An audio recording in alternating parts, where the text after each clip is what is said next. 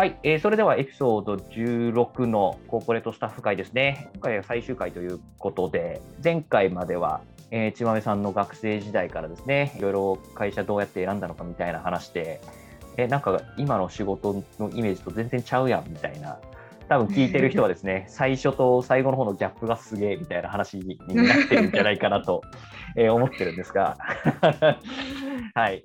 じゃあ最後にですね、まあ、改めてこう中高生にこう伝えたいことみたいなところをちまめさんからいただきたいなと思うんですが、なんかありますか、こんなことを伝えたいですみたいな。そうですね。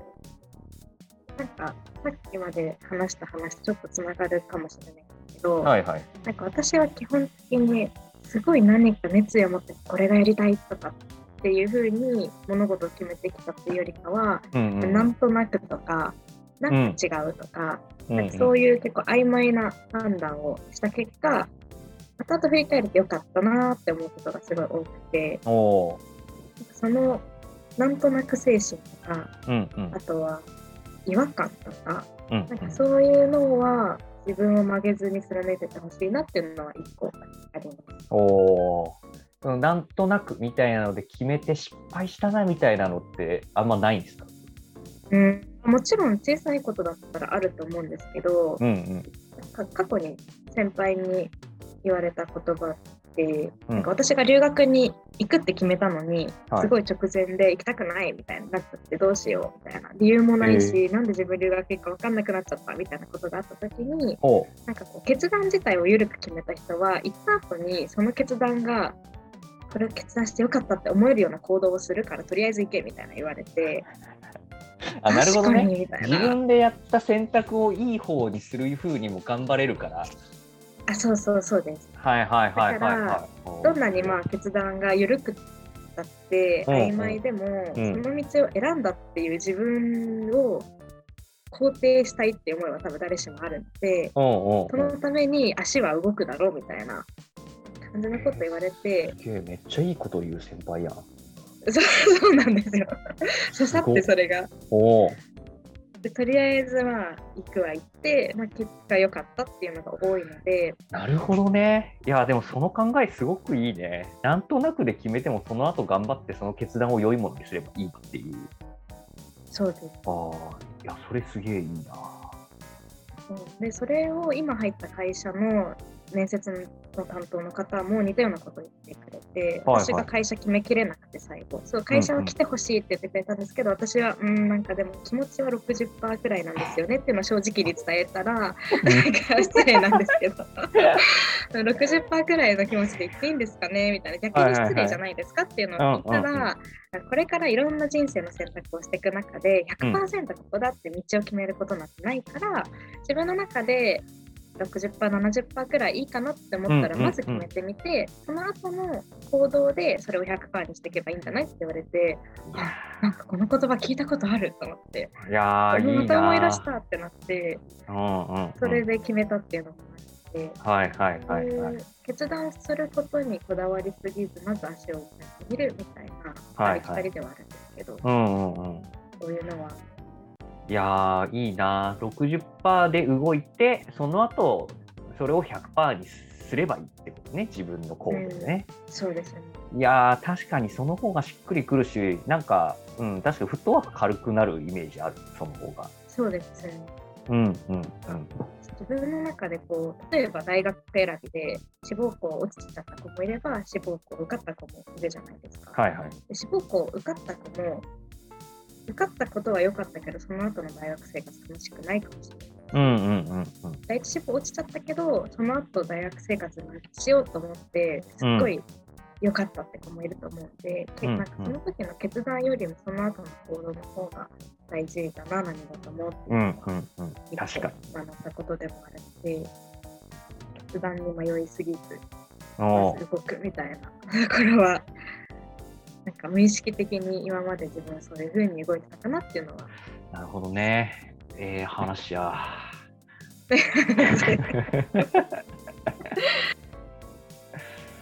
とはなんか、やりたいことがない自分を責めるんじゃなくて、なんか、じゃあ何がやりたくないかを考えてみようみたいな、ああ思考の転換みたいな。いいね。なるほどね。やりたいことを見つけるのもまあそれで見つかればいいけどじゃあそれで見つからなかったらやりたくないことは何なんだろうっていう。そうですね。はい NC ラインだけは引いておいて、そこを踏まないように、それ以外は全部やるぞくらいのはいはいはいはい。くらいでいると、多分動ける幅も広がるけど、やりたくないことではないからできる。まあ確かに。フィールドを広がっておくみたいああ、なるほどね。そっか。そしたらまあ動ける範囲も広くなるからいいねっていう。確かに。えちなみに、ちまめさんの NG ラインは何なんですか？な。なんだろう、言っといてあんまりわかんないんですけど。ない !NG ラインがない。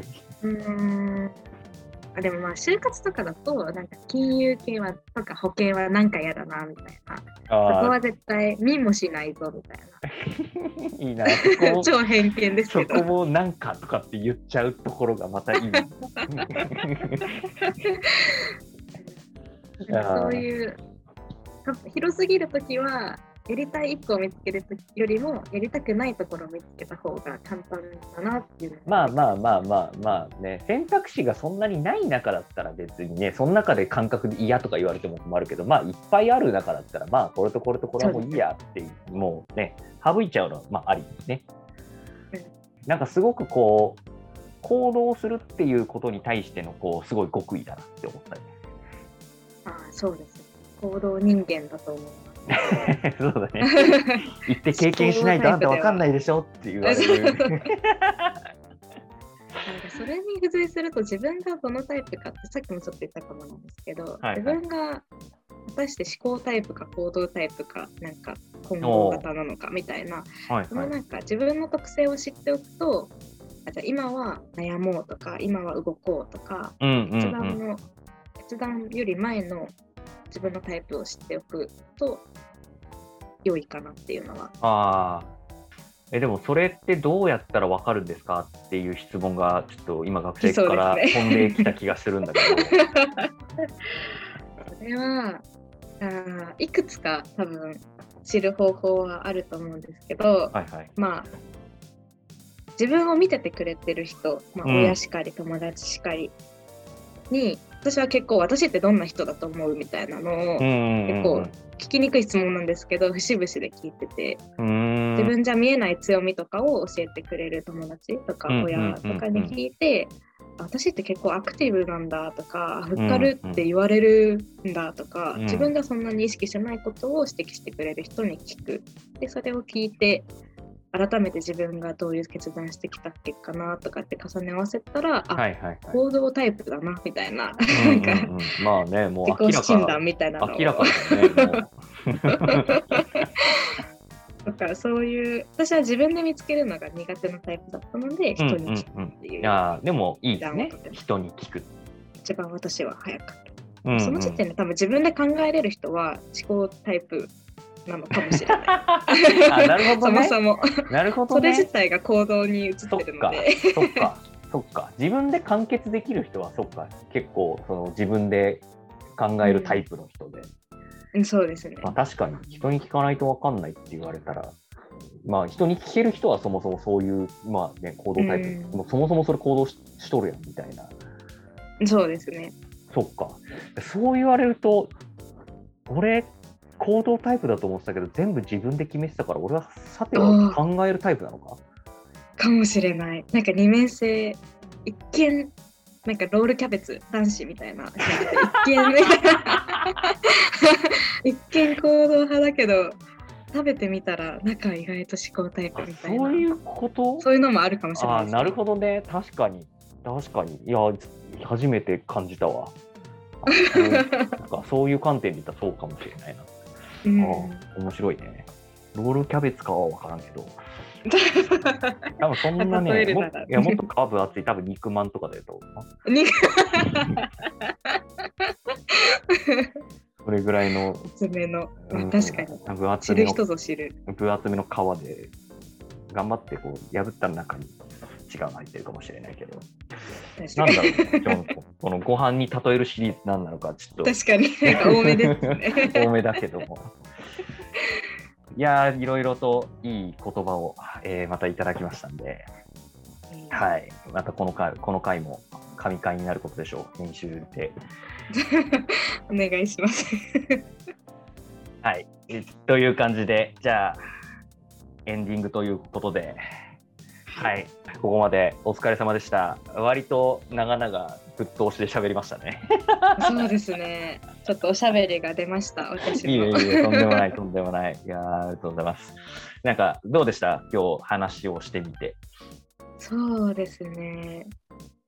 まあ、基本的に話すことあんまり準備するタイプじゃないので、まあうんうんこういうこと話すよっていうのをもらったんですけど、さらって感じで、まあ、まさしさんの,、はいあの力にちょっと任せて 話をもあの作ってもらおうと思ったんですけど、まあ、いろいろ改めて自分のなんか過去とかも振り返る機会とか、話してる中で気づくことはやっぱり多いなと思ったので、うんうんすごい自分にとっても楽しみながら、これが誰かのためになるのかもしれないと思って、一石二鳥な気分です。いやーありがとうございました。いやー俺も聞いてて、まあ、最初、まあ、もちろんコーポレートスタッフの仕事の話をいろいろしつつ、はい。多分過去一最初と最後のギャップがすごい エピソードになったなと。確か業務がちょっとカタカタなので、そうね。っていうのもあるし、まあまあ、それも面白かったけど、まあ、だからそこのなんか、なんだろう、必ずしも自分の特性とかとこう必ずこう紐づいてる仕事をするである必要性はないんだなみたいなのもあるし、まあそれも一つの経験になるんだなっていうのもあるし、うん。まあ、あとはもうね、なんか自分の特性が分かって開き直って行動できたら楽なんだろうなってちまめさんを見てて思いました。まあ、俺も割とそれが得意なタイプなんで、いや、そうですよ。そうですよ。うん。とか言ってそれは得意なタイプなんで、なんか周りの人から、なんかいつも楽しそうでいいねとか言われるんだけど、いや、まあ、うん、ね、楽しいよとかって言ってるけど、まあまあ、でもそれの理由が何なのかなって思ったら、自分はこれをやったら多分楽しくて、これをやったら嫌で、こういうことは多分できてみたいなのが、ある程度なんとなく分かってるからできてるのかなっていうのをなんかちょっと聞いてて思って、まあもちろんね、やりたいことを見つけるとか、将来何するか考えるっていうのもすごく大事なんですが、なんか自分は何できるんだっけなとか、何が好きなんだっけなみたいなのを考えるのって、うん、なんかキャリアを考える上ですごい大事なのかなっていうのを今日話してて改めて思ったなっていう回でした。はい。